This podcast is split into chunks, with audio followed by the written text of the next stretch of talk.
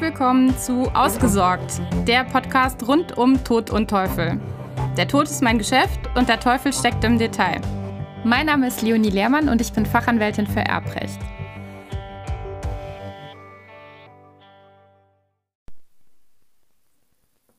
Heute geht es um Patchwork-Familien. Patchwork-Familien sind mittlerweile ein fester Bestandteil der Gesellschaft Oft bringt einer oder bringen sogar beide Partner Nachwuchs aus einer vorherigen Beziehung mit. Patchwork-Familien sind keine Erfindung des 21. Jahrhunderts. Früher hießen diese Familien Stiefkindfamilien, kamen nicht ganz so häufig vor wie heute, aber immerhin es gab sie auch. Obwohl die Patchwork-Familie heutzutage allerdings eine so beliebte Konstellation bildet, ist sie im deutschen Erbrecht nach wie vor nicht wirklich angekommen. Das BGB feiert in diesem Jahr seinen 120. Geburtstag und auf diesem Stand ist gefühlt auch das Familienbild gesetzlich zumindest gesehen stehen geblieben. Nach wie vor läuft es nach den gesetzlichen Regeln rinnt das gut wie das Blut. Das heißt, es erben immer nur die leiblichen Kinder eines jeweiligen Partners. Stiefkinder, egal wie lange sie gemeinsam in einer Familie gelebt haben, gehen dagegen leer aus.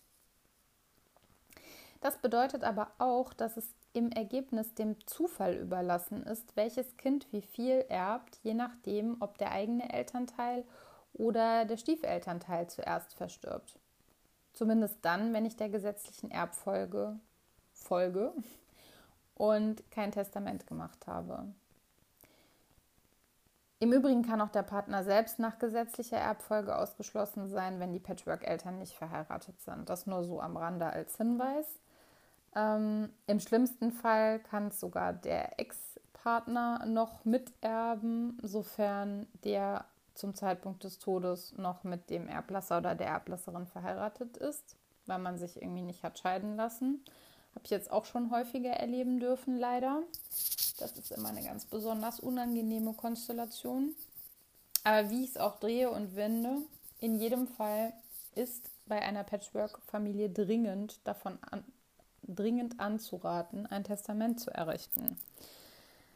Wenn ich aber ein Testament mache, dann gibt es dabei auch einiges zu beachten, denn der Faktor Zufälligkeit ist doch bei der Patchwork-Familie ganz erheblich und auch bei der Testamentsgestaltung zu berücksichtigen.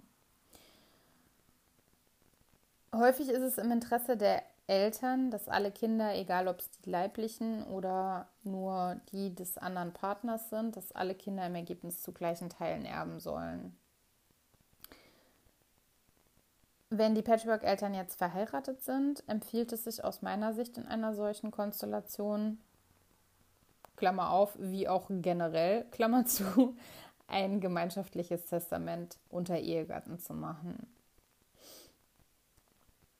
Es hängt zum einen daran, dass ich nur über diese Verbindung des gemeinschaftlichen Testamentes auch tatsächlich eine Bindungswirkung zwischen den Ehepartnern hinbekommen kann, dass das, was ich da geregelt habe, nicht mehr ohne weiteres abänderbar ist oder nur in dem Rahmen, den ich ausdrücklich zulasse. Und der andere Punkt, weshalb das aus meiner Sicht sinnvoll ist, ist, dass ich dann Dinge wie Pflichtteilsstrafklauseln nutzen kann. Ich hatte schon eine Folge zu dem Thema Pflichtteilstrafklauseln aufgenommen und möchte mich an der Stelle im Wesentlichen darauf beziehen. Ganz kurz sei aber gesagt, dass es bei der Nutzung von Pflichtteilstrafklauseln dem Grunde nach darum geht, den Kindern zu sagen, sie sollen nach dem Überleben, nach dem erstversterbenden Partner keine Pflichtteilsansprüche geltend machen und sich gedulden, bis sie dann im zweiten Erbfall zum Nachlass gelangen als Schlusserben oder Nacherben, wie auch immer. Also dass, dass sie auf jeden Fall festgesetzt ist, dass sie nicht ganz leer ausgehen, aber sie sollen sich halt einfach noch gedulden.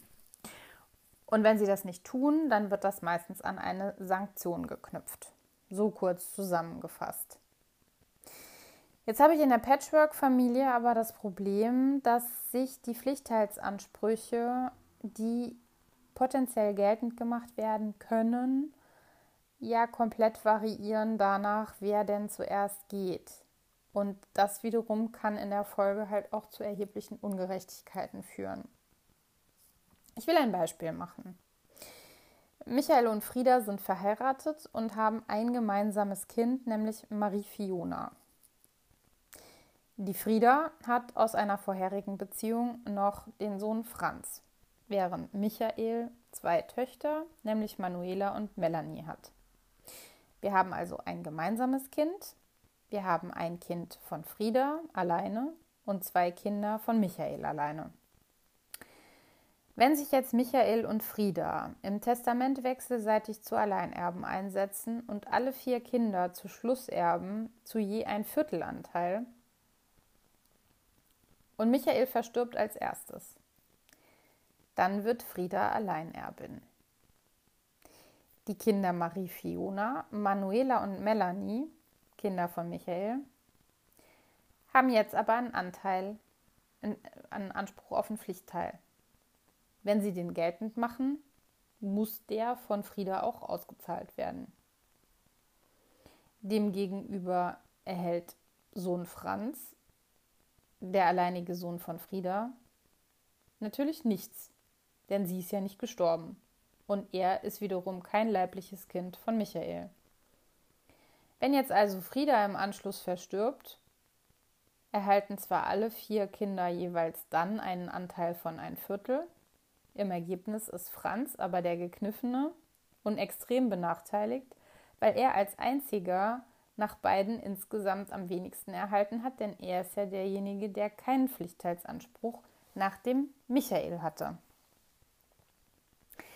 Wenn ich das jetzt vermeiden will, habe ich eben entweder die Möglichkeit, mit einer Pflichtheitsstrafklausel zu arbeiten und die Pflichtheitsstrafklausel so zu nutzen, dass idealerweise keins der Kinder nach Möglichkeiten Pflichtteil geltend macht. Ich meine, ganz verhindern kann ich das nicht, aber ich kann die Hürde eben höher hängen. Oder aber ich mache mit meinen Kindern einen Pflichtteilsverzichtsvertrag und habe auf diese Weise sogar sichergestellt, dass keine Pflichtteilsansprüche geltend gemacht werden können. Wobei, dass man tatsächlich zu einem Pflichtteilsverzichtsvertrag greift, machen meiner Erfahrung nach die wenigsten. Meistens heißt es dann auch, das wird schon keiner Pflichtteilsansprüche geltend machen. Nichtsdestotrotz kommt es dann aber doch relativ häufig vor, dass eben Ansprüche geltend gemacht werden. Wie auch immer, ich will jetzt nicht allzu lange auf der Pflichtheitsstrafklausel rumreiten.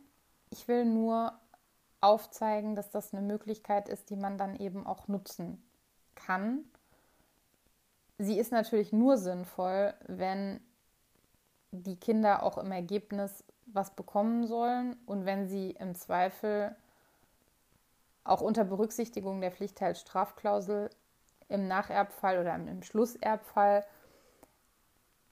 nach dem zweiten Elternteil mehr bekommen, als sie bekommen würden, wenn sie im ersten Erbfall schon ihren Anspruch geltend machen. Das ist das eine.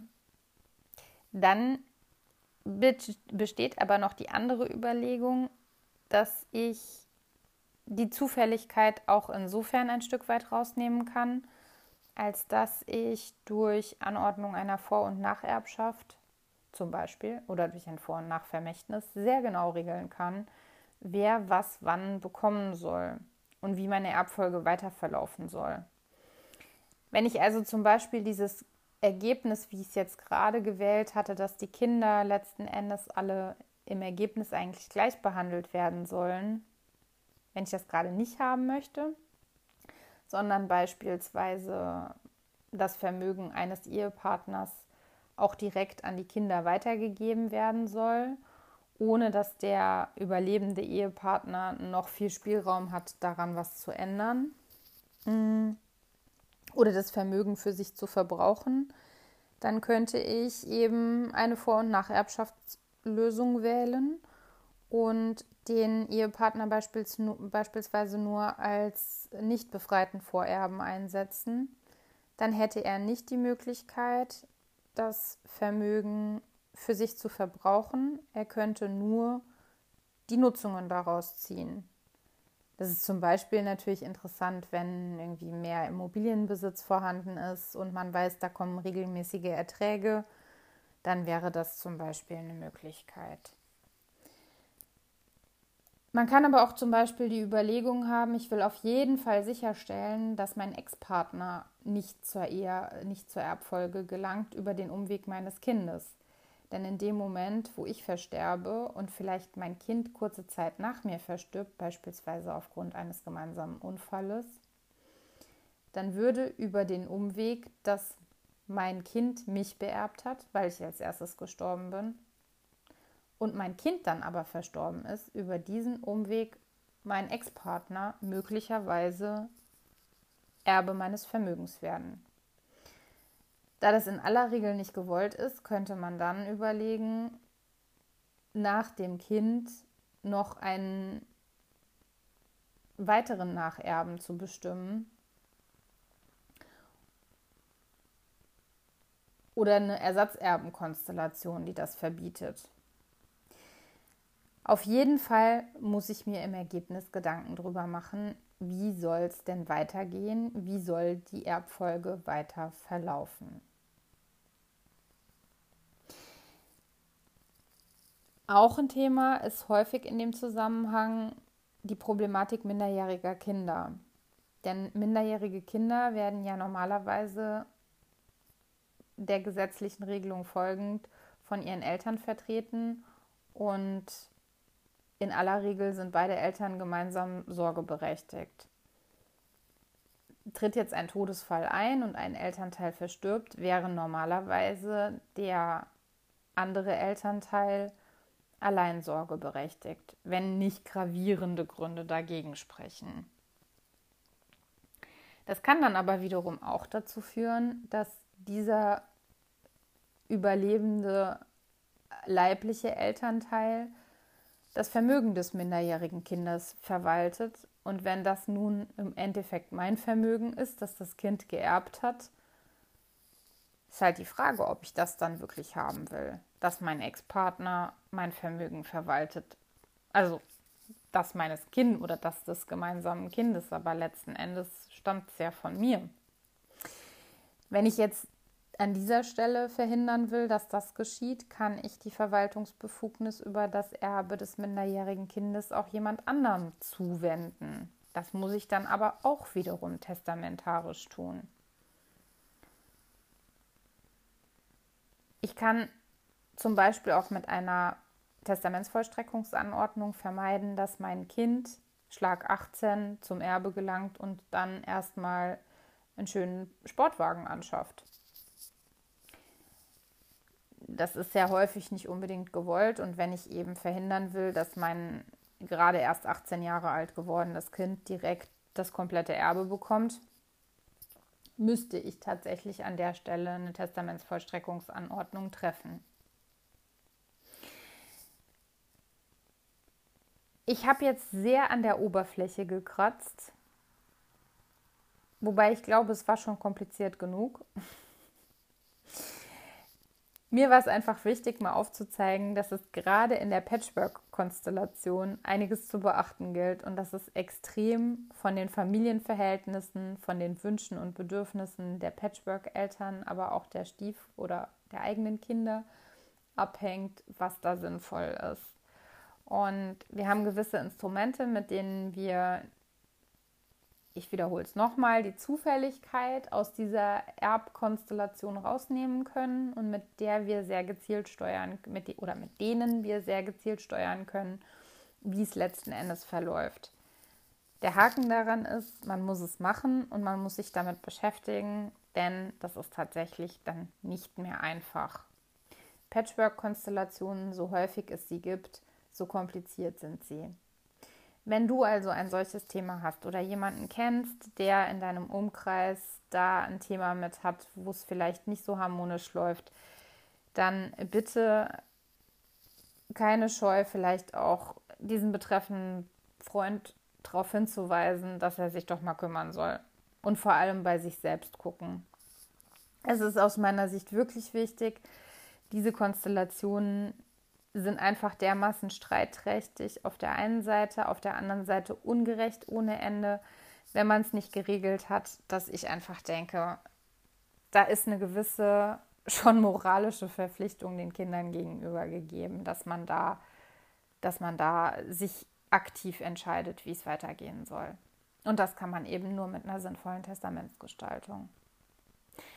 So, wenn dir das gefallen hat, dich weitergebracht hat, dir geholfen hat, dann hinterlass mir doch bitte eine 5-Sterne-Bewertung bei iTunes und sei beim nächsten Mal wieder mit dabei. Vielen Dank fürs Zuhören. Tschüss.